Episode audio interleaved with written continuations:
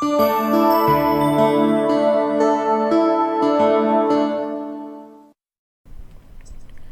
村、ラジオ始めるってよ。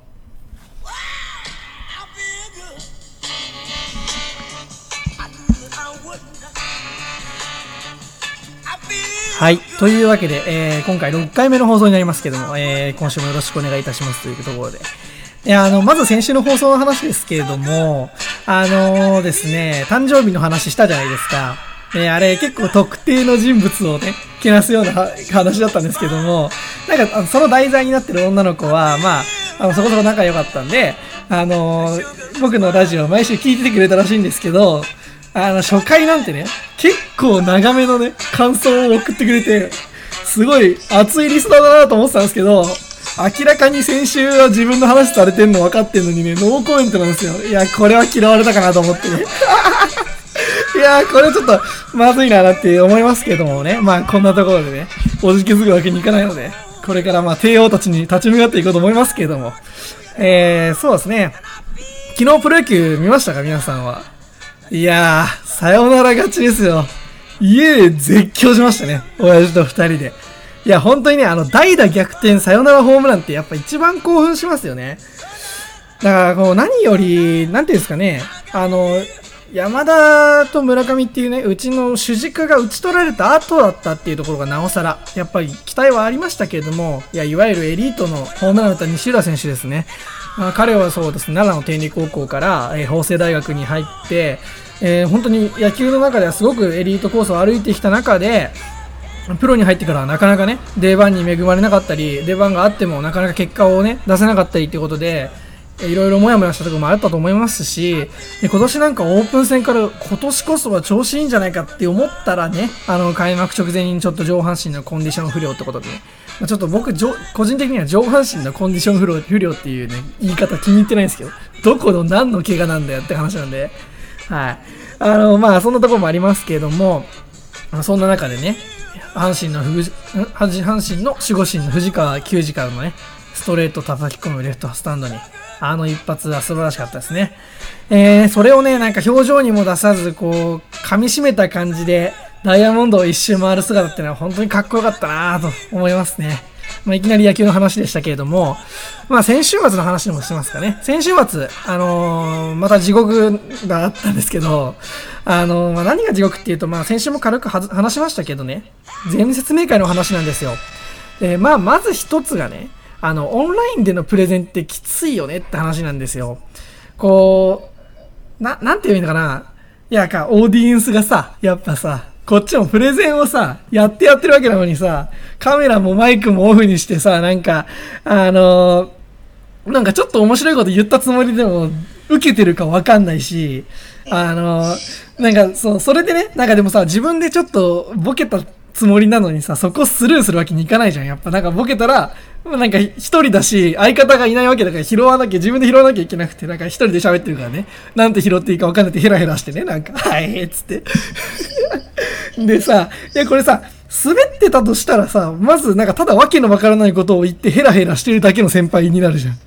で、なんかもうなんかよくわかんないね。あの、全然知らない人のよくわからないボケを聞かされてヘラしてヘラしてるゼミとか絶対入りたくないなと思うんですけども、あの、いや、ちょっとね、そんなとこもありまして。あと、あの、ラジオ的になんかゼミ紹介動画を出したっていう話は、まあ、ここのラジオでも言いましたけれども、あの、おそらくゼミ説明会に来ていただいた方はみんな知ってるんですよ。でさ、そこでもさ、結局俺がさ、一人でひたすら喋ってるんですよ。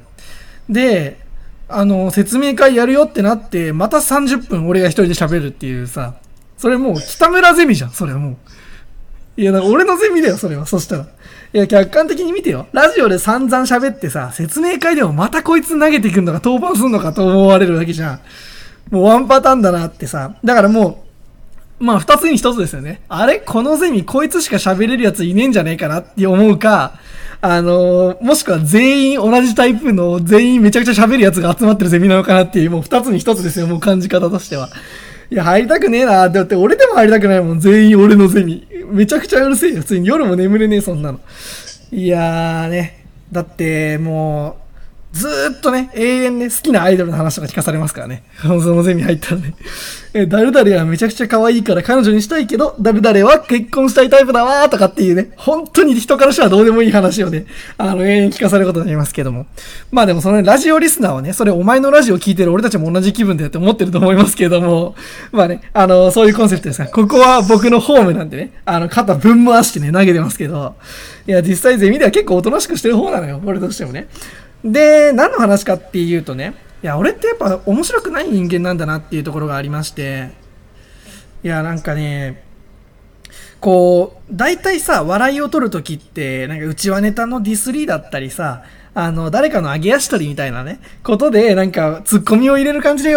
それをなんか切るっていう感じで面白い話とかするわけじゃないですか。だから結局なんか自分振り出しで、誰もカメラもマイクもオンにしてない状態で、自分一人でボケて笑い取るって、俺にはできないなと思って、だから、俺ってやっぱ、あんま面白くない人間だなってちょっと個人的に思ったんですけどね。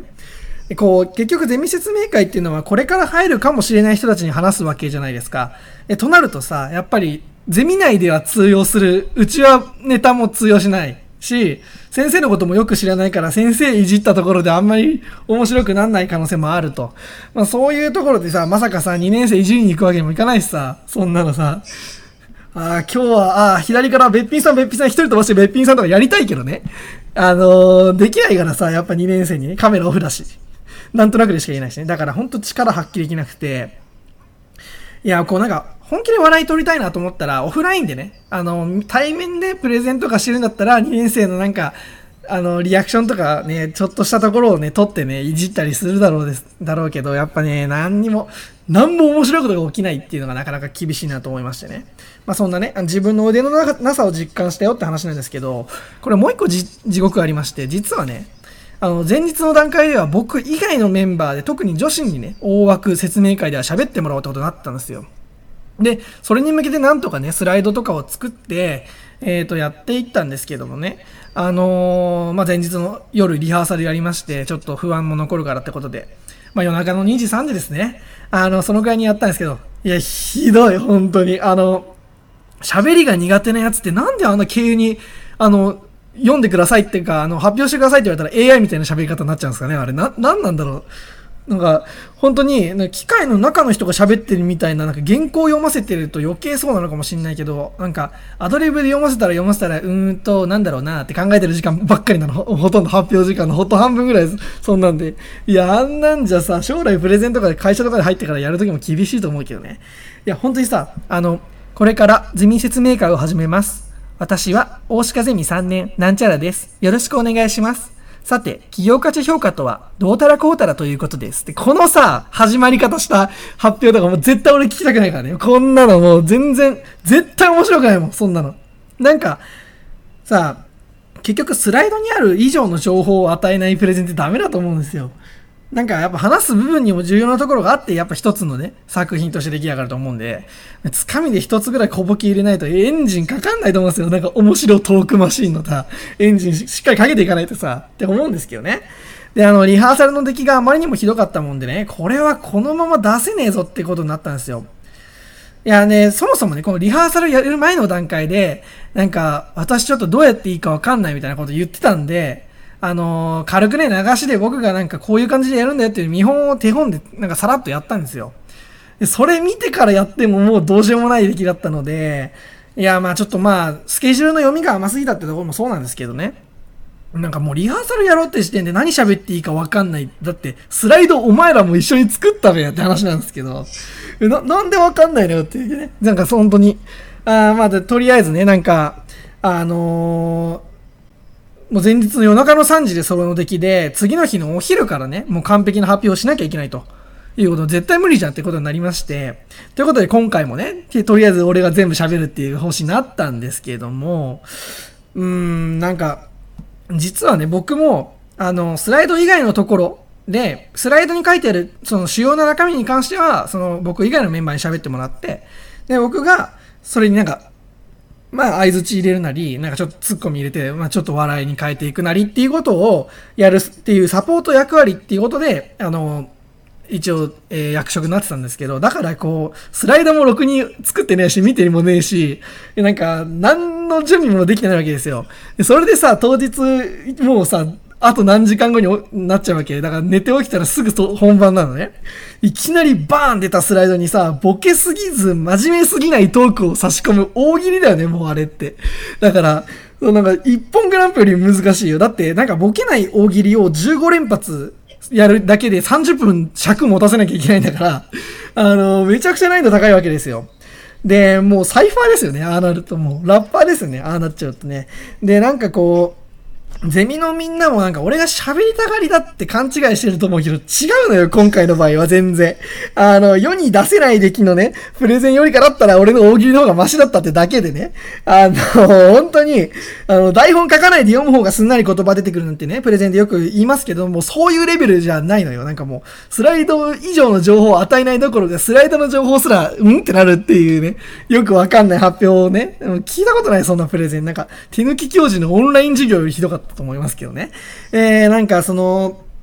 僕なんかはね、こう、口から出任せでそれっぽく喋るのが得意みたいなもんですから、なんかアドリブでもいいんですけどね、それができないんだったらやっぱ自分でなんかある程度の台本っぽいことを用意して読み込んで自分のセリフにするとかさ、そういう努力って自分ですることじゃん。なのになんかその台本も、なんか誰か作ってくれないみたいなさ、な、なんなのそれって、お前何のために、なんかいい漫才しか、なんかボンって舞台出てバーンって笑い取れるみたいなさ、そのテンションで入ってきてさ、いや、本当に。いやー、ほんと、なんて言うんだろうな、こう、プレゼンってやっぱプレゼンターっていう役を演じるのと同じなんで、そこにね、向けてちゃんと準備していかないといけないなっていう話なんですけど、あの、本当にね、何でもかんでもね、あの、喋り全部俺がやってても、これ、ゼミとしてはしょうがないじゃないですか。僕の経験にはなりますけど、別にもう経験いらないし、喋るのとか。あの、ここで散々喋ってんだから。でさ、あの、ま、今後もは、なんかもうしばらく黙ってようかななんて思ったんですけどね。まあ、それはそれでね、ストレスが溜まるっていうところもあるんですよ、僕としても。なんか、人の下手な発表だけをひたすら聞いてるだけっていうのも、それはそれでストレス溜まるんで、結局なんかまた、俺が喋りたがりだと思われたまま卒業していくんだな、なんて思いましたけれども。で、えっ、ー、と、ガラッと話変わりますけど、というか元に戻りますけど、プロ野球開幕しましたね。見てねえだけ、見てねえだろうな、お前はな。多分な。お前らはどうせあれだろ？あの、朝の中身のない民放番組でなんか、4択問題でいつまでも大騒ぎしてんだろ？どうせ。いつまでやってんだよ、そんなこと。1ミリも足しにならない。あと、あの、見て笑うだけとか、あの、考えたふりするだけの夜のクイズ番組な。いらねえのよ、その時間、本当に。もうちょっとね、社会にね、あの、笑わないといけないと思いますけどね。あの、まあね、学ぶものがないというか、学んだところで活かすところがないという意味ではね、オードリーのラジオとかプロ野球中継とか一緒ですよね。結局僕も人のこと言いないんですけども。えー、っと、でさ、こう、プロ野球中継を見てるんだけどね、めちゃくちゃ頭使うわけよ、やっぱり。次の球絶対外のスライダー来るとか、ほら見ろみたいなね。あと、次のボール球手出すなよ。ああ、ほらやっぱゲッツーじゃん、引っ掛けたとかね。やっぱ大体読み通りのこと起こるわけですよ。もうこ長年見てるわけで。あの、各選手のね、出身校なんて当然知ってるし、あのこういうシーンでこういうバッティングするみたいなのも大体分かってるわけですよ。私はね。だから、あの、配球とね、試合転向もプロと同じぐらいのレベルでこう読みながらやってるんですね、ずっと。だからもはやもう実況解説いらないんですよね、実は、本当に。で、それで、あの、なんでこの話かっていうと、今年無観客じゃないですか。だから、あの、球場の音声は、あの、打球音とか選手たちの声が聞こえるわけですよ。それはそれですごくいいんですけども、あのー、無音の分ね、あの、ピッチャーが例えば投げる直前までとかっていうのは、あの、実況解説の声しか聞こえないわけですよ。で、すごい嫌いなアナウンサーがいるんですよ。僕、あの、フジテレビの、あの、ヤヤクルトの中継でいつも出てくるんですよ。鈴木義彦って言うんですけど、あの、知らないと思いますよ。なんか黒縁メガネでめちゃくちゃうさんくさい顔してるんですけど、なんかね、テレビでさ、やっぱ映像出てんじゃん。俺たちみんな映像を見てる人向けに喋ってんのに、なんかもう喋んなくてもそんなことわかるわみたいなところまでなんかどこまでもどこまでもなんかラジオみたくてナルシストの塊みたいに声で喋り続けるわけよ、ずっと。例えばなんか、あのー、鋭い当たりセカンド取るか取るか取ら、あー取ったーとかみたいなね。そういうのさ、いらないじゃん。取るのは見えてんだから、鋭い当たり飛びました。あしかしここはセカンドが冷静にさばきましたでいいじゃん。うるせえのよ、マジで、本当にそういうのがね。で、あとなんかさ、あのー、もう解説の人なら、まあわかるんで、野球のね、スペシャリストだからね。だけどなんかお前の大体外れるなんか期待の決め台詞みたいないらないんだよね、全然本当にマジで。でさ、ラジオ中継ってやっぱり、あの、日本放送でショーアップナイターっていうのやってますけど、あの、声で状況を全部伝えなきゃいけないっていうところでいろいろ喋ってくれるっていうことも大事なんですけど、あの、うちにはさ、あの、野球通が2人いるわけじゃない。俺と親父と。でさ、あの、いらないのよ、テレビの画面以上の情報別に知ってるから。で、大体さ、もう大体キャリアとかも分かって、このパターンの、この背景パターンの次の球絶対空振りするなとか分かってるわけよ、こっちは。でさ、なんかあの、あとこのタイプのバッターはこんぐらいしか飛ばないなっていうのを大体飛距離まで分かってて、だからさ、解説でさえね、うちのリビングで話した、うちの家族で喋ったことをそのまんま言ってたりするんだよ、その次の 数秒後にね。いや、それをさ、それ以下のほん大したネタじゃないことを自信満々に喋るの本当にやめてくんねえかと思ってて、で、なんか、打球音とかも聞きたいから、やっぱ今無観客で、あの、音を消すのは嫌だなと思ってるんだけど、あのやっぱその音聞くとね、バットに当たった音で、うわ、これちょっと差し込まれたなとか、あ、これは行ったんじゃないとかってわかるんですよ。もうある程度ね。で、そのさ、なんかでもやっぱ実況がうるさいから音消したいなみたいなところでちょっともう迷っててずっと。で、なんかあの、明らかにね、あの、根元とかさ、先っぽに当たって、でもまあ角度はいい感じで上がってる打球とかね、バッターによっては絶対ホームランにならないわけですよ。もうそんなの分かってんだからこっちも。なのになんかそれをね、これは大きな当たり伸びるか伸びるかあーっとフェンス手前でって、そりゃそうだろうって。なんかもうね、本当に、行くわけねえだろうるせえって普通に二人で大声で出しますけど、家で。なんかもう、実況に切れるっていうね。ああまあ本当近所の人マジでびっくりしますよ。だって、毎日テレビに切れてんだから。で、それでさ、たまにあの、タピオカ頼んだのにストーリー来なくて、なんかこぼして切れたりさ、セリフ干潮してぶち切れてる声とかも外に聞こえてくるわけでしょやばい家族だと多分思われてるんですけど、いや、あの、本当に実況はね、あの、静かにね、状態だけを説明してくれればいいなって話なんですけどね、オチがなくてすいませんね。またあの、人のことで笑い取ろうとしましたけれども、えっ、ー、とね、もっとなんか自発的に笑い取れるスキルとか売ってないかね、アマゾンあたりで。なんか置き配してほしいですけどね、うちの玄関の前に自分の話で笑いを取るスキルみたいなね。なんか、そういう、なんか怪しい本ありそうですけれども。というわけで、オープニングはこんなところです。え、今週はですね、えー、えっ、ー、と、〇〇の話でね、珍しく自分の価値観の話を丸ごとね、しますね。いや、珍しくもねえか。あ恋愛の話ということで。はい。それからですね、お便りは先週募集した、もし別の誰かに生まれ変わる世界線なら誰になりたいか？ということでしたけどね。なんかもうさ、あの、お便りでなーちゃんから届いてんだよね。なんかちょっとそれね、絶対違うって分かってね、ちょっとドキドキしてるんですよ。ああね、そんな話も含め、後ほどということで。はい。いきます。北村、ラジオ始めるってよ。この番組は、美味しい瞬間を届けたい。日例。以上、各社の協賛はありませんが、江戸川、東京都江戸川区篠崎の実家をキーステーションに、全国といえば全国の YouTube やポッドキャストでお送りしています。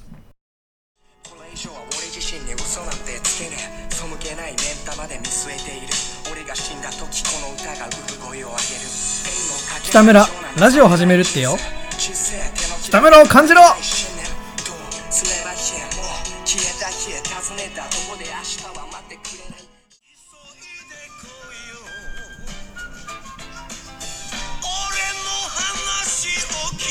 俺の話を聞いてくれ。〇〇の話。は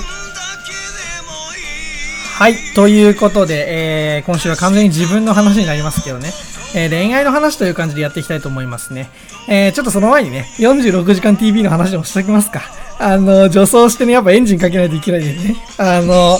いや46時間全部見終わりましたよ、やっと。だから今週のトークとかね、考えたら、ほとんど乃木坂見てる時間ばっかりでね。あの、他はなんか日向坂見てるか野球見てるか寝てるかみたいな。もうここ話すしかないんですね。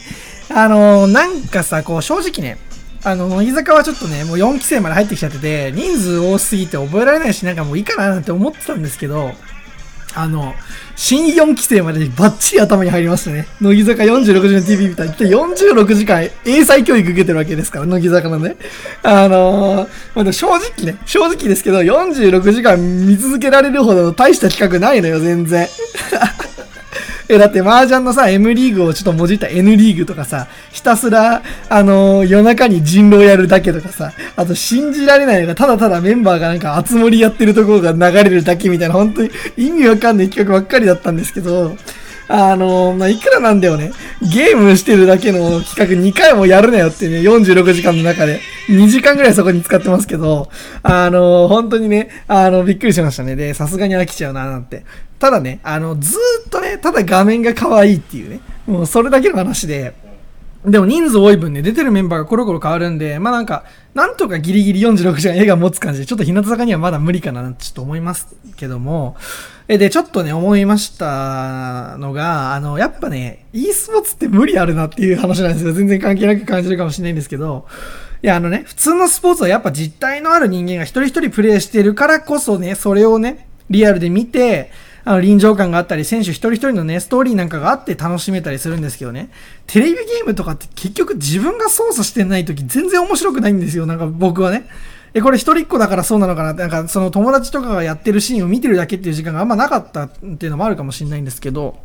まあ、正直ね、僕からしたらなんか、ゲーム実況の動画ですら面白くないですかね、正直。だって、人が操作した画面見てるだけで全然自分は何も、なんだ、楽しめないし、なんか、わ、わかるかな？えー、わかんない人も多いんだろうな。だから、なんかさ、例えばそのゲームの広告としてね、プレイしてる動画を見せて購買意欲を上げるみたいなね。まあわかるんですけど、なんか攻略法とかさ、上手い人のプレイ見て学ぶとかさ、それやっちゃったら面白くないじゃん。そこを自分で見つけんのがやっぱゲームの醍醐味だと僕は思ってるんで、なんかね、あんま好きじゃないななんて思いますけど、まあね、あの、高校生の e スポーツの大会のね、あの、公式マネージャーが日向坂46にね、2年連続決まりましたんで、あんまりディスってもしょうがないなと思いますけれども。で、乃木坂の話に戻りますけど、やっぱこう、日向坂とは違う良さがやっぱあっていいななんて思いますね。あまだあんまりハマってない乃木坂は。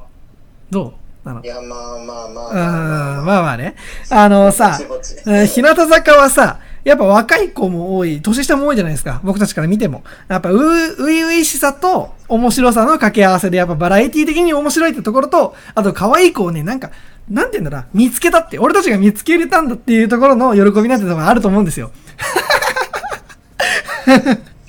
いやね、まああのね、乃木坂はさ、やっぱりこう、1期生2期生なんて、もうかなりお姉さんでね、いいお年頃なんですよ、結構ね。で、リアルにこういうお姉さんいたらめっちゃ可愛いなっていう、なんかもう想像が湧くようなあの実態なんですね。どちらかというと。やっぱ20歳超えたじゃないですか、僕たちも。えー、そんな僕たちに結構タイムリーガチになりそうなグループなんですね、乃木坂って結構。まあ、ね、ガチになるかならないかは人次第だと思いますけどね。えそこにね、なんか3期4期の若いメンバーが入ってきてね、17、8の子と28歳ぐらいのお姉さんが一緒にいるグループでなんかやっぱりこうしっかり46時間ね、あの、お互いにフォローし合って持ったりするななんていうところもありますけれどもね。だからそれぞれ持っているいいところを活かしながらすごくいいグループだなっていう話なんですけどね。まあ、こんなもんでエンジンかかりましたかね。えー、ということで恋愛の話させていただきたいと思うんですけど、まあ、今回はまあどちらかというとね、他人の恋愛がどうだっていうなんか文句つけるイチャモンのところではなくて、まあ自分の話なんですけど、まあ先にオチから言いますよ。もうこんなトーク絶対ダメなんですけど。あのー、だからまともな恋愛じゃなくてもうアイドルと結婚したいって本気で言ってんだよっていうところに繋がるんですね。これ結局この話。えー、これはね、あの、前のしつこいくら言ってますからね。ただただなんか冗談半分で言ってんのかななんて思ってる人がほとんどだと思いますけど、割とガチで言ってるところもあるんだよっていうところでね、お伝えしておこうと思いましてね。あとね、これも先にちゃんと言っておかないと。あの、これまでお付き合いいただいた方々ね、これここから先をなんかちょっと聞いたら嫌な気分になるかもしれませんけれども、当時は、その当時はちゃんとあなた方のことに心から考えて付き合ってました。本当に申し訳ございませんというね、先に謝らせていただきたいと思いますね。まあもうこの時点でね、なんだこれっていうふうに思ってる人も多いと思うんですけどね、とりあえずちょっと聞いてみてください。何か得るものがあるかもしれないし、そうじゃないのかもしれませんというところで。えー、っとね、あ、あの、笑い屋くんはさ、あの、本気で誰かのこと好きになったことある。小学校とかも入れていい。だから、なんか、どう？なんか、恋愛としてというか。まあ、まあ、あんじゃない？うん。なんか、でもお前あれだもんな。童貞のくせにストライクゾーンめちゃくちゃ狭いもんだな。だからダメなんだよ、お前はよ。何好きになったことあるとか言って気持ち悪い。まあね、各言うね、自分も、えー、こう振り返ってみるとね、こう、本当にね、自分よりも相手が大事だとかって思えるくらい本気で好きだったことってないんじゃないかなってちょっと、まあ、この自粛期間挟んだことでなおさらちょっと強く思っててね。何言ってんだあんだけね、好き好き言ってたじゃんって思う方も結構ね、僕と仲良かった方は多いと思うんですけど、そこが別に嘘だったわけではないんですけど、でも本当だったかどうかって言われると、ちょっとそれも違うんじゃないかなってちょっとわけわかんない話なんですけど、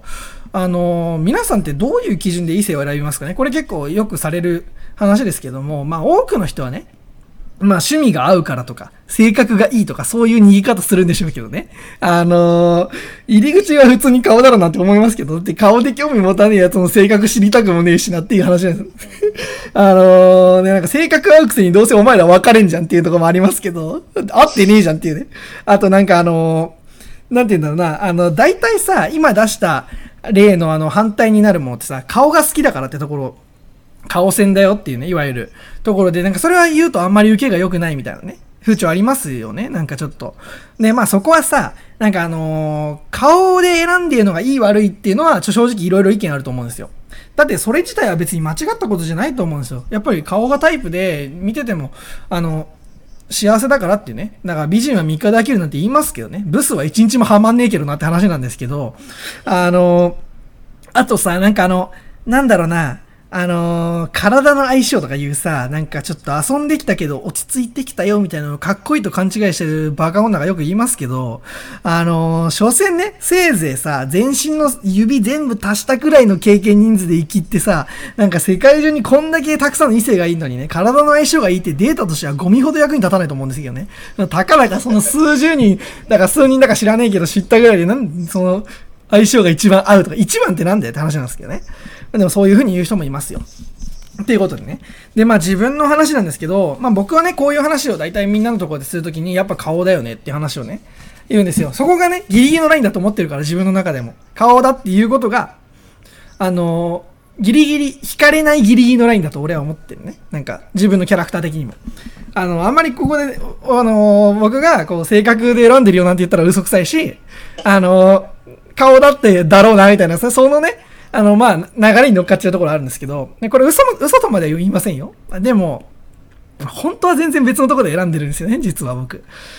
あの、本当のことは言ったらマジでドン引きされるから、本当にごく数人にしか言ってきてないんですけど、あの、先に、これ、あの、こっからの話聞く前に本当に先に言ってきますけど、これはなんか、なんかサイコパスっぽい心、感情がない自分かっこいいと思ってしてる話じゃなくて、本当に悩んでることで、あの、多分ね、みんなも気づかないうちにやってるんですよ。自分という役に当てはまる演技っていうのをさ、これまで生きていく中で。ね、ただそれがね、恋愛だとめちゃくちゃ自分が、その演技が下手くそで、なんか変な感じ、違和感をすごい感じちゃうよって話なんですけどもね。あの、僕の場合ね、こう、異性を選ぶときね、特に付き合うかどうかってとこ決めるときは、ほとんどね、まあ学校なり、クラスなり、コミュニティの中で、その相手と付き合うことがアイデンティティになるかどうかで決めてるんですね、僕、やっぱり。まあ、つまり、こう、まあ、わかりやすく言うと、まあ、ネームバリューとかっていうとこですよね。まあ、こんなことやっぱ言えないじゃないですか、それって、やっぱり。で、別にね、あの、金持ちとか頭がいいとか、そういうことじゃなくて、そこだけじゃなくてね、あのーわかる人なんか立ち位置的なさ、意味でさ、なそれこそな、変なチアリーダーたちにね、あの、〇〇ちゃんがかわいそうだから付き合ってあげなよなんてね、あの、追い込まれてもしない限りね、大体ね、価値で選んでるんですけどね。まあ一回だけそういうことありましたけど。あのまずこれは言っておかないといけないなと思いまして、まあ大学生になるとさ、やっぱクラスとかもないじゃないですか。ああ、そっかそこはまああるけど、うん。でも、やっぱりね、こう、中高なんかは特にクラス単位とかね、学年単位、それから学校一つ丸ごとの単位っていうね、となんかね、どんなこと仲いいかとか、付き合ってるかって、あの結構自分の生きやすさに、あの、影響が出ると思うんですね。で、それでね、まあ、なんというか、こう、僕の場合は、あの、自分を曲げずにただ生きてるだけでなんか悪目立ちしちゃうタイプなんですよ。もういつもずっとそうだったんで、別に、それいい悪いじゃなくて、やっぱり、それで大変なこともあるし、それで助かることもたくさんあるんですけど、でもそういうね、自分がそこそこみんなが僕の名前を知ってるっていう状況で、正直あんま小学校の時はあんま記憶にないんですけど、中高6年間はずっとそうだったので、あのーまあ、この部分に関してはね、本当かなってところは皆さんもあんま知らない人は思うと思いますけどもね、とりあえず名前聞いて、ああ、あいつねってなる人数は多分学年一屈指だったと思うんですね。で、あの、そうなるとね、自分らしく生きていこうっていうね、自分、その、自分らしさっていうところにも、やっぱ学校以外にコミュニティがあるわけでもない。それから幼馴染とかもいるわけでもなくて、だから恋愛というか、まあ恋愛ごっこというかね、それはまあ学校内でやっぱやる、やるしかないと。いうことになるわけですよ。まあそんなんなら恋愛しなきゃいいだろっていう人も多いと思いますけど、なかなかそういうわけにいかないでしょ。やっぱりなんか、あのー思春期の学生たちの中でその恋愛っていうのは結構ウェイトが占める部分だと思いますし、そういうなんか生体験とかでもそういうの含めてなんですけど、まあお前はわかんねえだろうけどな。そんなこと言ったって。うるせえな。でさ、あのーもうさ、そうなるとさ、あのー人気がある子とかさ、まあそういう分かりやすいのがすごいい嫌なんだったら、あの、少なからずやっぱ名前がみんなが知ってるぐらいのね、レベルの。でそれで顔もそこそこ評価が高いと。で、そこそこ有名人の中から、きっかけとかチャンスがあった人の中から、しかも自分から告白せず、あのーそういう風な流れを作るっていうことをもうずっとやってきたんですよ。中学高校6年間。本当に恥ずかしい話なんですけど。でもね、この、これまで散々言ってきましたけど、僕めちゃくちゃこう、美女好きっていうことを言ってまして、でちっちゃい頃からね、テレビっ子だったせいかもしれないですけども、本当に可愛い人たちっていうのは、まあ画面通してですけど、毎日見てるわけですよ、やっぱり。で、その中でね、いくらリアルとテレビの中は違うってことは分かってても、やっぱ名前が知られてて、があのそこそこ可愛いとはいえね、所詮、そのちっこい学校のコミュニティの中で、大したもんじゃないじゃないですか、やっぱり。で、その子たちに本気で好きになるっていうのはね、僕にはすごく難しかったんですよ。で、あの、これなんか初回かなんかで言ったと思いますけど、あの、恋人っていうのはね、自分で付き合うかどうかの選択をした上でそういう関係性になってるわけだから、なんかそれをね、なんかあの、まあ、付き合ってやってるみたいなね、スタンスとか、なんか、あの、相手の不満を言うとかっていうのが、自分はすごいダサいとずっと思ってたんで、あの、付き合う以上全力で好きにならなきゃいけないというふうに、うん、まあ自分に言い聞かせたって言えばいいのかな？まあ、つまりね、あの、学校とか、まあ、恋人の前での自分を勝手にね、自分で役として作って演技をし続けるんですよ。相手のことを本気で好きっていうような。だから、本当に家帰った瞬間、今日あったこと、全然思い出せないくらいの、あの、役の入りようだったんです、ずっと。自分でまあ自分をね、こうなんか演技し続けなきゃいけない。一回しちゃったらもうそのまま突き通すしかないんで、やっぱ一貫性ないとおかしいんで。っていうことをね、あの自分でまあ追い込んでるっていうのもあるんですけども、まああの、なんて言えばいいかな、こう、最初にね、ちらっと言ったところに繋がりますけど、まあ、付き合ってる期間とかね、周りにもめちゃくちゃ好きだってアピールしてました、僕、やっぱり。ああ相手めっちゃ好きだよ、マジ可愛くない？みたいなことを言う。それは、そういうことで、まず周りにね、そういう言動をすることで、ちゃんと好きであいつ付き合ってんだなってことを認識させる。それから自分が、あの、相手のこと本当に好きなんだぞっていう、もう暗示をかけるようなところだったんですよ。自分でプレッシャーかけるようなもんなんですよ。だから、好きだってみんなに公言することで、好きだっていう役をずっと学校では続けなきゃいけないってことを自分で、に暗示させるようなところも意味合いもあって、だからね、こう、僕は未だにそこそこなんなんか恋愛とかもしてきましたけど、恋人との喧嘩の仕方すらわからないんですよ。で、本心は別に相手のこと何とも思ってないって言ったらちょっと失礼かな。別に気にもなんないわけですよ。僕は僕らしく生きてるだけなんで別に自分の人生というかその一本のね、一つのものに、あの、その価値を高める一つの、あの、手段として手に入れた形の状態だと僕は思ってたので、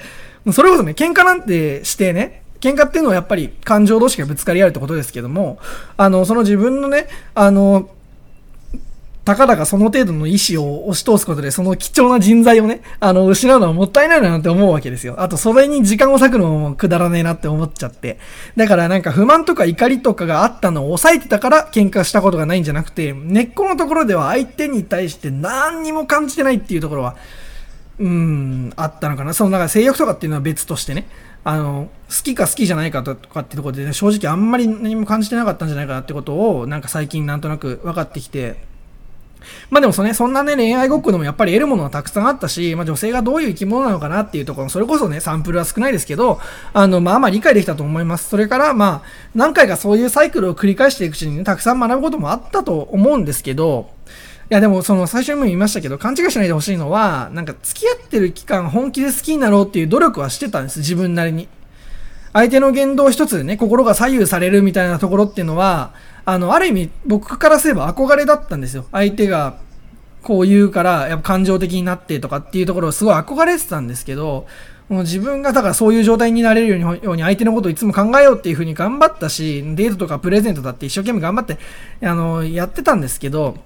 だから結局自分らしさっていうのを捨てないギリギリのラインっていうのを探りながら頑張ったつもりだったんですけど、でもやっぱりね、所詮その好きだっていう気持ち自体が自己暗示なんで、限界が来るんですよ。疲れちゃうんですね、やっぱり。3ヶ月とか、まあ半年経ったぐらいで。あとまあ大体ね、あの、僕の場合その、付き合わせ、付き合うとこに行くまでのオプションを楽しんじゃうってところがあるんで、そこ付き合い始めたとこにピークを迎えちゃって、もうそこから先なんかどうでもいいかなってなっちゃうっていうのも悪い癖の一つなんですけど、まあそういうところが原因でね、長続きしないっていうのもありましたね。まあね、ここまで聞いてなんか嘘だろ、かっこつけてなって、かっこつけてんじゃねえよって思うと、思う方もいると思うんですけど、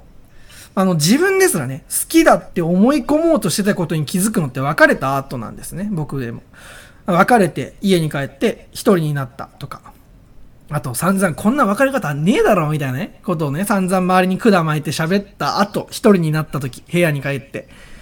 あれ？なんか全然、あんなにさっきまで言ってたけど、なんとも思ってねえな、これっていうことに自分で気づいちゃうんですよ。そ、そこの段階だって初めて。なんなら、あ、もうここから先あの、恋人好き演技しなくていいんだってほっとしてる自分もいて。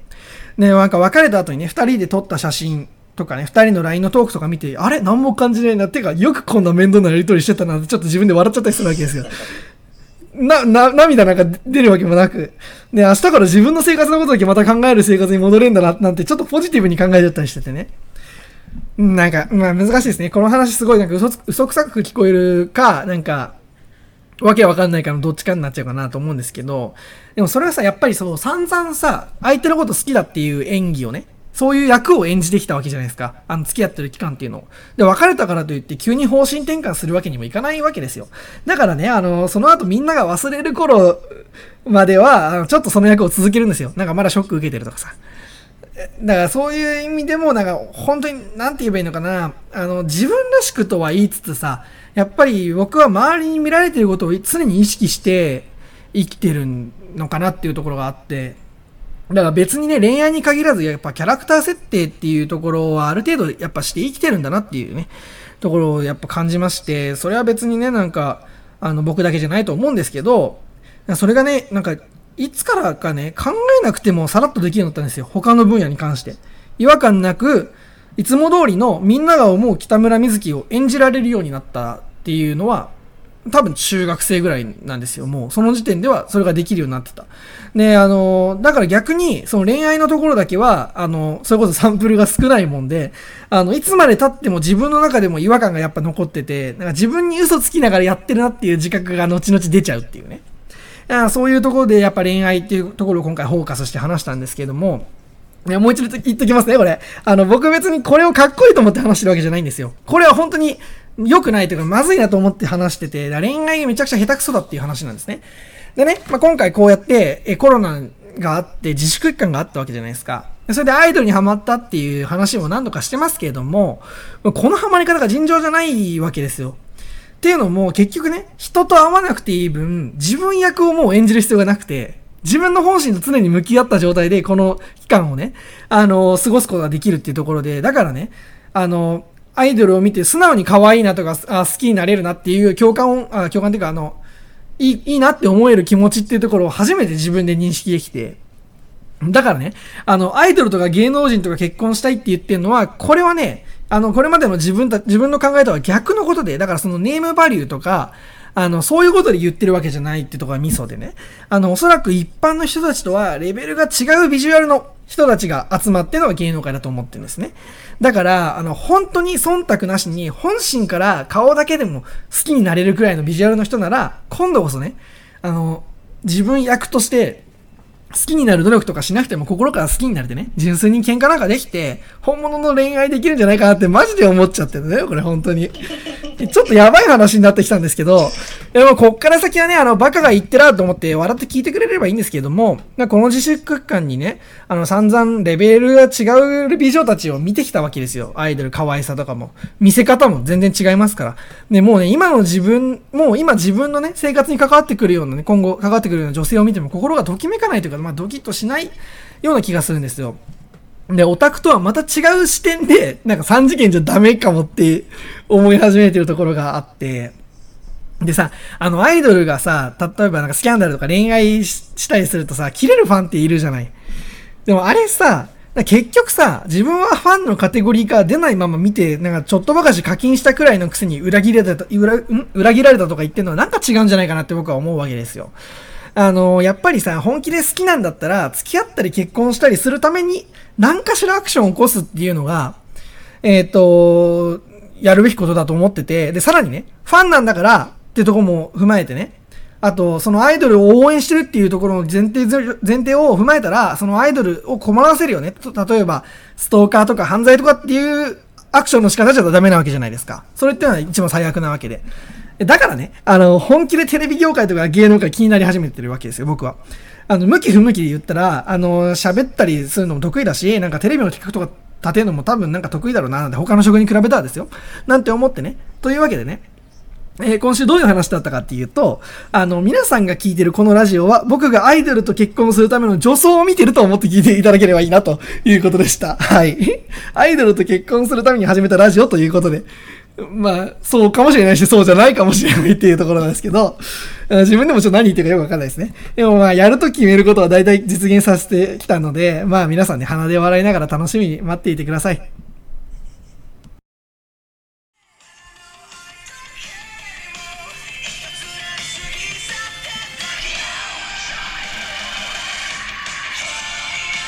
YouTube、ポッドキャストなどで配信中。北村、ラジオ始めるってよ。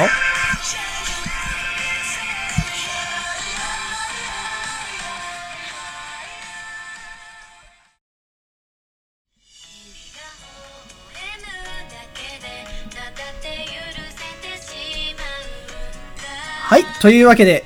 いきなり声裏返っちゃいましたけど、えー、行きましょう。お便りのコーナーですね。えー、このコーナーでは番組パーソナリティの北村が出したお題に対して、えー、リスナーに答えていただく形になっておりますけれども、えー、もはや大喜利みたいなコーナーになってますので、まあ、ひたすらふざけた回答が続きます。あらかじめご了承くださいということでね。えー、ということでね、えっと、先週を募集したお便りは、もし別の誰かに生まれ変わる世界線なら誰になりたいかでしたけれども、これ先週確かね、僕はもう一人決まってるよって話しましたよね。えそうなんですよ、これ。あの、もう決まってて、まあ、これが正解なんですけど、正解っておかしいけど、あの、え僕が生まれ変わりたい人は、西武ライオンズ今シーズンのキャプテン、源田壮介選手ですね。えー、えー、パッパラーってね、みたいな全然面白くない回答ですけども、えー、っとね、まあ野球好きなら誰でも知ってますよ。天才的な守備を誇る不動のショートストップですけれどもね、2016年にドラフト3位で入団して、えー、と、その年にいきなり新人を獲得してね、そして何よりすごいのが守備。やっぱり今の時代、やっぱ大体こう打撃が変わりでね、大型の内野手っていうのが注目される中ね、送球とかスローインとか本当にミスなくね、あとファインプレーに見せないファインプレーって本物の守備職人として活躍しているところも野球通するからすればね、この上ない才能だと思います、やっぱり。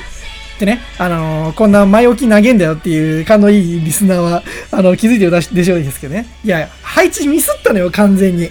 だってさ、さっきのパートで散々恋愛の話しちゃったじゃん、俺。でさ、アイドルと結婚したいのちょっとガチって言ってるところでさ、あのー、この流れでさ、あのー、乃木坂の江藤美沙と結婚できるから現段になりたいってさ、言いづえのよ、これ。けどさ、正直恋愛の話ってさ、どの週にしてもよかったトークじゃん。それをさ、こう、乃木坂46時間 TV で、ちょっと尺持たないかななんて思ってさ、あのー、今週しちゃったもんだからさ、変な感じになっちゃってて、本当に生まれ変われると思ってるやつみたいになってんじゃん、これだと。でね、あのー、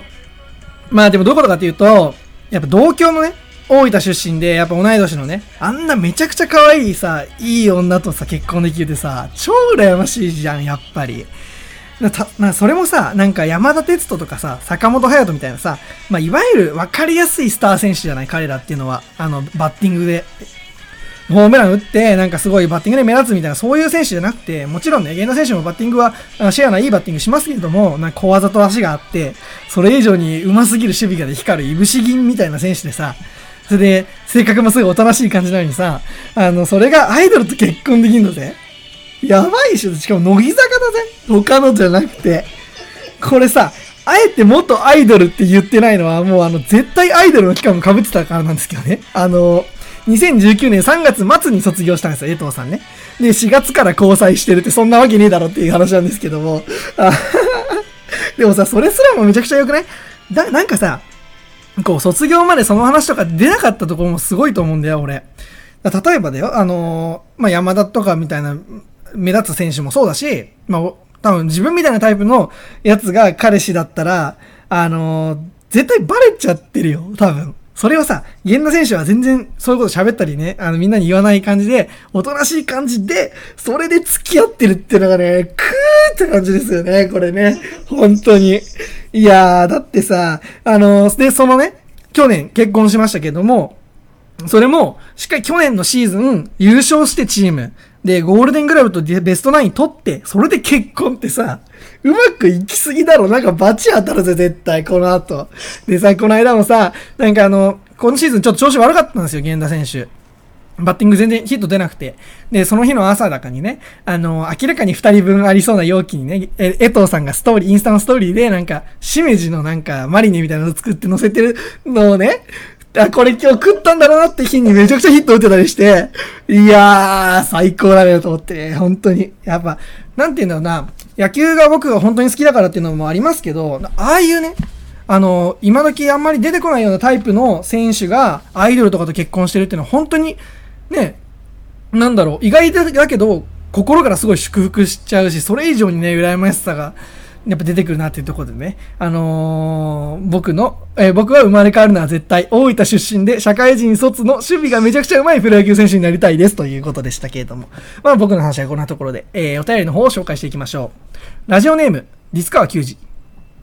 もし他の誰かに生まれる、えー、生まれ変わる世界線なら、えー、もし生まれ変わるとしたら、岩本蓮華の彼氏になりたいです。蓮ンに気持ちいいことしよっと甘えられたいですということですけれども、気持ち悪い。なんだよ、これ。いや、あのー、さ、レンカちゃんはそんなこと言わねえよって言おうと思ったんだけど、なんか46時間 TV 見てね、今ちょっと大人見てきてる感じなんで、なんか言ってくれそうかなってちょっと思ったりするんですけど、あのー、逆に怖いね、そこがね。なんかこう、12歳で確か乃木坂入ってきたんですけど、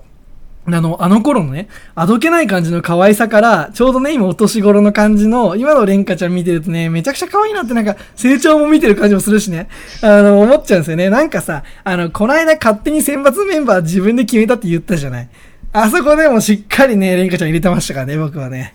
やっぱり。選抜ね、確か3回くらいかな、入ってるんですけど、これからもっとね、フロントで活躍できるメンバーに成長してほしいななんてファンとして普通に思いますね。で、あの、いや、僕がね、選抜決めていいならね、毎回副陣メンバーに選びますけどね。あのー、ちなみにね、あの、勝手に決めた選抜メンバーでは、えー、江藤美沙さん、しっかりね、あの、副陣の前列6番にポジションを置いてましたけれども。えっと、あとね、生放送でバッチリ来た髪、髪切ったね、ヨダちゃんね、めちゃくちゃ大人っぽくなってびっくりしましたね、あれね。見たっしょ、あれは。めっちゃ可愛かったね。いや、あれまた売れんなと思ってね、グランブルも見たいななんてね、思いますけども、あ、あの、ちなみにね、僕が勝手に決めた選抜のセンターは皆さんわかりますよねもちろんね、私の西野七瀬さんですよね。いや、当たり気じゃないのよ、それはさ。ねえ、なーちゃん以外いないのよ。俺の心の永久不滅のセンターなんてね。ということですけど、笑ってすらくれませんでしたけど、えー、つうか え、つうかね、あの、結局こいつ藤川球児じゃなかったな、ディスカは。そういえば。あの、あ、そうだ。一応感謝しておかないとね。昨日はね、あの、激山のシュート回転のど真ん中ストレートありがとうございました、藤川さん。ありがたく逆転サヨナラスリーランホームランいただきました。ごっつぁんです。ということでね、えー、次に行きたいと思います。はい、えー、ラジオネーム、ラジオネーム、生まれ変わっても帝王。生まれ変わるなら帝王ですね。帝王になってブランド物を身につけながら、そこら辺の男の子とクラブ行って、えー、インスタに夜景を投稿し、早稲田大学を支配したいです。北村先生、いつも美味しくしていただきありがとうございますってね。もうやめろこれ以上巻き込むな、俺を。もうさ、こう何週にもわたってさ、帝王の話でさ、もうこれさ、もうもはやレギュラーパーソナリティの一人だよね、もう。これそろそろさ、本人に見つかるぞ、こんなにかぶせてたら。マジでやばいって。刺されるって、本当に。そろそろあれかなあの、番組中に電話とかかけた方がいいかな。なんか、一つぐらいボケてくれんじゃね？え なんか。でね、あの、なんかそこら辺の男とクラブ行ってて最悪ですけどね、なんかでも多分違うと思うんですよね。こいつ多分クラブ行ってから男見つけるタイプだと思うんですよね。あの、最初から連れてくほどのメンタルはねえよ、多分ね、こいつは。つうかさ、あの、カップルでさ、あの、クラブ行くやつとか、マジで頭おかしいと思うんですよね、僕。たまにいるじゃないですか。なんか変なね。で、なんかさ、目離した隙にさ、ちょっと、他のさ、ちょっと、ごつい男からナンパとかされちゃってさ、なんかそれをさ、なんか守ってるみたいな感じになってるけどさ、なんかもうさ、デート場所を間違えたせいで起こってる事件じゃない？それって。そんなんでキュンとするわけねえだろって思うんですけど、いやでも女も女で、デート場所を比べてそのままついてくるのバカなんで、多分ね、かっこいいなんて思ってんじゃないかなって思いますけど、うん、多分だけどね、あの、帝王がめちゃくちゃ屈強な男にナンパされてたとしてね、それを止めるほど帝王を愛してる奴は一人もいないと思うんですけどね、僕は。あの、だって、それ見てた方が面白いじゃん。多分ついていくから、そのまま。っていうね。えー、てか最後ね、なんか、早稲田を支配したいとか言っちゃってんじゃん。やばいでしょ。なんか、支配したいならもうちょっと勉強した方がいいよ。あの、早稲田ってさ、あれだからね、指定校推薦のやつが AV デビューしたらその学校の指定校枠なくなる学校だからな。結構厳しいんだぞ。クラブがゆとか AV 以下だろな。AV 女優はさ、やっぱお金が発生しないとセックスしないけど、帝王はただただ快楽を追い求めてクラブ行ってそうですからね。あの、そんでなんか汚ねえケツ叩かれて喜んでそうですけどね。なるほどね。こうやって、また話振られたらさ、やっちゃうじゃん、俺も、こうやって。だからもうやめてくれよ、頼むから、これ。やっちゃうよ、来たら。帝王ネネタ聞いて面白いのそうですよだけだしね。というわけで、えー、次行きたいと思います。ラジオネーム、押すしかないもぐもぐさゆにゃん。でもこいつもすごいな。えー、生まれ変わるなら俳優になりたいです。俳優なら誰でもいいですよ。あいつら演技してるだけで20後半になれば、えー、女優とか女子アナと結婚できるんですよ。私だって常に演技してますよ。人生は常にミュージカルですから。よくわかんない PS、私は美味しそうに食事をするという演技ができます。待ってろ菅田将暉ということでね。いやまあ人生は常にミュージカルっていうのはね、あのさっきのパートのところで散々あの演技してるってこと言っちゃったから手前賛同せざるを得ないんですけども、でもさ、あの、押すしかないもぐもぐさゆにゃんってさ、潔癖じゃん、お前だって確か。女に対してもそうじゃん。なんかすげえ細かいところでさ、なんか箸使いとかすげえ気にすんじゃん。だから俳優になってもね、多分女優とかのあの、女子アナのとかのテレビ以外の部分見てないな、こいつって多分ね、あの、なっちゃうタイプだから実現しないと思いますけどね。あ、でもあの、こいつあれだな、隣のクラスのやつと同じクラスのやつ食い散らかしてたから多分なんかそれ目的だったらいけんじゃないかななんて思ったりしますけども。えー、っとね、あのさ、あの、この間ツイッター見たあの、愛の不時着のツイート俺してたのさ、見た？あれさ、あのさ、ネットフリックス側の人間なのかってぐらいおすすめしてしてきたじゃん。あの隣のクラスのあいつ。な。あの、いい女代表って言葉で止めた俺に感謝してほしいと思います、本当に。ネカフェのフェラ代表とか言うとこだったよ。危危うくな。これ以上はやばいやばいと思うんで、ちょっとやめときますけども。だね。どうせあの愛の不時着とか見てるやつの、と、このラジオ聞くリスナーもそう多分違うと思うから多分大丈夫だと思いますけど、えー、で、なんだっけ？えー、だって、愛は不時着というか、最初からね、ちゃ、あの、まず、離陸できてないですかね、僕の場合ね。ずっとね。えー、で、なんだっけ？あ、そう、美味しそうに食事する演技ってどこで使うんですかっていう話なんですけど、何？デビューしていきなり孤独のグルメみたいな番組から始めるんですかね。いや、あの、演技してんのは、まあね、あの、みんなしてるって言ったけどさ、あの人たちはもう一つ上の演技をしてるわけですよ。その自分という役者っていうキャラクターとしての演技、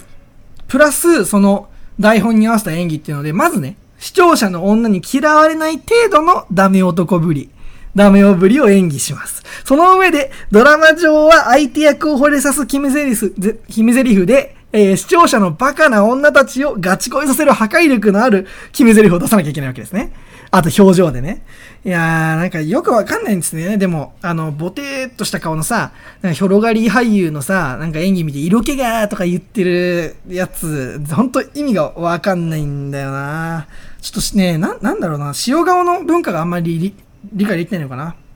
やっぱ、男の色気ってやっぱ竹野内豊とかさ、江口洋介みたいにさ、あのー、ロン毛が似合って程よく日焼けしててさ、男らしい醤油顔じゃないですか。あのー、それをさ、なんかまあ、久保田正孝とかさ、あの、星野源とか高橋一生とかいますけど、色気がすごいとか、かっこいいとか言ってるの意味がわかんないですかね。多分そこら辺に歩いてるサラリーマンとあんま変わんないと思いますけどね。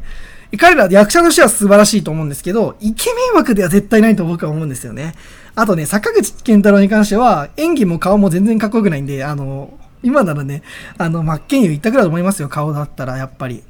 まあね、まあ、お前が言うなって話だかもしれませんけどね。あの、ついに体重80キロ超えてね、あの、身長マイナス95も軽々オーバーしてるのはもう、もはやマッチョじゃなくてデブだと思いますけどね。えー、というわけで、次のお便りいきたいと思います。ラジオネーム、ディスカワ90。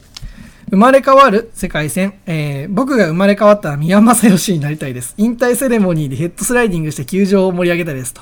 いや、これ説明から入んないと絶対誰にも伝わってないからめんどくせえよ、これ。めんどくさいからなし。いや、俺ね、あんま身は好きだ。これヤクルトの選手なんですけどね。あの、もう引退したんですけど、あのー、あんまね、身は好きじゃなかったんだよな。あの、左のちっこいバッターがさ、あの、右ピッチャーのまっすぐ空振りするタイプのやつ、あんまりプロにいらないなと思ってね。いらないのよ。高校野球じゃないから。ムードメーカーポジションとかさ。金もらってんだから野球でさ。とかってちょっとやっぱ思ってて。あ今年で言うと、なんか山、山崎幸太郎ってヤクルトの選手いますけども、それも好きじゃなかった、好きじゃなかったんですけど、まあ、今年からはね、ちょっと、あの、バッティングね、引っ張れるようになったからちょっと注目してますって話ですね。まあでもな、でも、あの、西浦と違って法政じゃなくて日大出身だからね、多分大した選手にならないなと思いますけど、結局さ、これも最近思うんですけど、ここぞの場面でね、プロ野球で、あの、活躍する選手、選手ってやっぱりエリートなんですよね。センスがやっぱりあるんですよ。バッティングの。例えば、ボンダでもセンスを感じさせるとか何考えてるか伝わってくる。ね、やっぱ、こう、が、バッターは特にそうですけど、ピッチャーはね、たまにポットの人とかいますけど、あの、やっぱり学生時代にね、多少でもやっぱインパクトをこっちが覚えるような選手っていうのがやっぱバッターは期待ができると思うんですね。花があるから。やっぱ腐っても。ということで、えー、さらっと流して待ちに待った最後のお便りですね。もうワクワクしてますけど。ラジオネーム、西野七瀬。写真集買ってくれてありがとう。刺激的な写真が多かったと思うけど、あの時私もちょっと興奮してたのはこのラジオだけの秘密ね。次はもっと興奮してもらえるように頑張るから応援しててね、七瀬よりってね。応援してるよ、毎日。な？あの、写真集買ったけどな、毎日写真より可愛い七瀬見れてるから僕は大満足ですよ、ということで、こういうお便りいいですよね。心がワクワクしますからね、本当にね。えー、でもね、なーちゃんはこんなこと言わないのよ、多分。際どいショットとかさ、吉岡里帆とかじゃないけどさ、ちょっと恥ずかしながら多分撮ってるんですね。多分そう言ってたから。あの、なーちゃん本人がね。これは正しい情報ですからね。えー、俺の方が知ってるに決まってんだから、そんなさ。えー、何せね、本気の恋人ですからね。最近はあの、夢じゃなくて実態も見えかけてますからね。ぼやっとね。な、こうね、毎晩ね、料理作ってくれてるのは、まあ、親父じゃなくて、なーちゃんに見えてるからさ、僕にはさ。西野七瀬が俺のために料理作ってくれるという風に見えて、最近ね、あの、ちゃんと美味しいねって言うんですよ。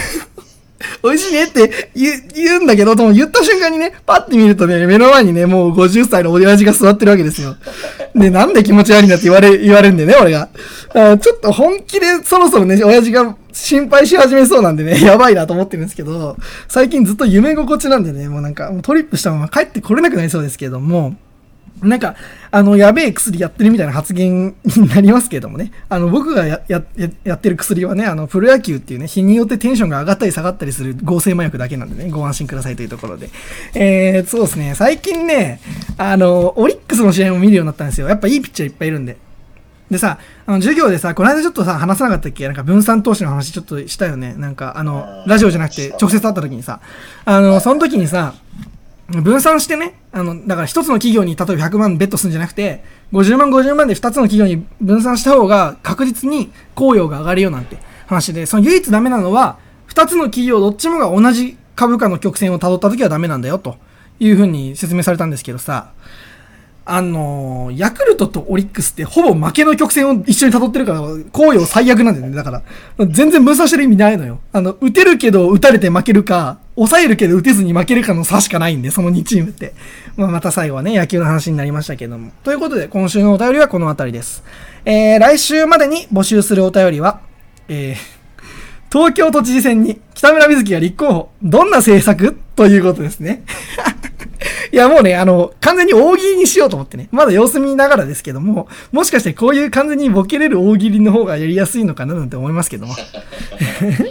えー、そうですね。なんか中途半端に帝王を絡められるとめんどくさいんで告知にしようと思ってね。えー、ということで、リスナーのみんな、お便りたくさん頼むな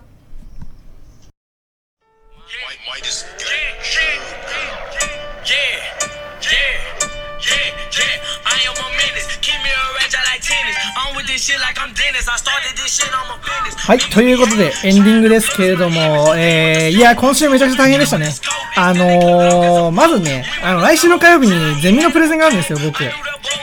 あの、で、あとそれとね、そのプレゼンの準備をしなきゃいけなかったり、まあ、インターンのね、ES 書かなきゃいけなかったり、やることいっぱいあったんですけどね。まず何よりね、まず昼間は授業を受けて、で、夜はね、18時から21時まで大体プロ野球があるわけですよ、月曜日以外は。で、それで夜は全然使えず、で、乃木坂46時間丸ごと全部見つつ、さらにね、今週末のね、草野球開幕戦に向けて調整しなきゃいけなかったんですよ、体をね。ということですごく大変だったんですけども、でね、だから昨日なんかも、ママチャリでね、往復10キロぐらい、木のバット一人担いでね、不審者ですよ、もうほとんど。で、あの、バッティングセンターで新しいフォームを試したりね、あの、壁当てしたり、スパイク履いて走り込んだりね、ほんと何目指してんだろうって話なんですけど、ね、それでね、あの、昨日なんかね、あの、引きつけて打つことを意識しすぎてね、ファールチップ地面にワンバーしてそのまま顔面直撃したりしてさ、いや、本当にな、何してんのよ、本当に。っていうことで、であの、今週末ですけどもね、もうスタメンも発表されてまして、プロ野球ファンならわかると思うんですけど、今シーズンね、ヤクルトは高津新監督が直筆で、あの、前日にね、開幕戦のスタメンを発表したじゃないですか。それがツイッター、公式ツイッターに出てきて、みんなが知ると。で、うちの草野球チームは、あの、あの、ヤクルトファンのおじさんの集まりなんで、それにね、なぞらえてね、なんか監督がこの前ね、今週末のあの、スタメンを直筆で発表してましたけどもね。しかも俺一番ファーストなんでね。いや、坂口かっていうね、ツッコミが遠くの方からね、聞こえてきましたけどね、こう野球してる人じゃないとできないんですけど、まあ、しっかり調整したんでね、あとはバット振り抜くだけです。というね、あの、プロ野球選手みたいなね、コメントを残して、えー今週の短歌に移りたいと思います。えー、そうですね。これは、うん、どうしようかな。え、まだ考えるの大変だな、これ。まあ、自爆なんですけどね。自分で縛ったから。えー、いきます。はい。草野球？バット振り抜くつもりだが、恋愛できなきゃ、したのは二軍へ、というね。字余りですけれども。いやー、ひどいな、これ。えー、いや、今回のこれひどいな。あの、下のバットはね、あの、阪神の棒はよろしくね、19打席ぐらいはししばらくヒット出なそうですけどね。あの、という話でしたけども。まあ、元メジャーリーガーなんで、今後に期待したいというところでね。まあ、このバットに関しては、本体の方が社会と順順応できない限り、一生出番は来ないと思いますけど、ずっと戸田で日焼けしてると思いますけども。えーと、まあ、まずね、あの、でもお前は多分プロ入りはできないけどね、まずね、下のバット。まずアマチュアからスタートしていく。というわけで、えー、最後はどしもネタで申し訳ございませんでした。えー、こんなラジオですけども、また来週聞いてください。また会う日までさようなら。アディオス。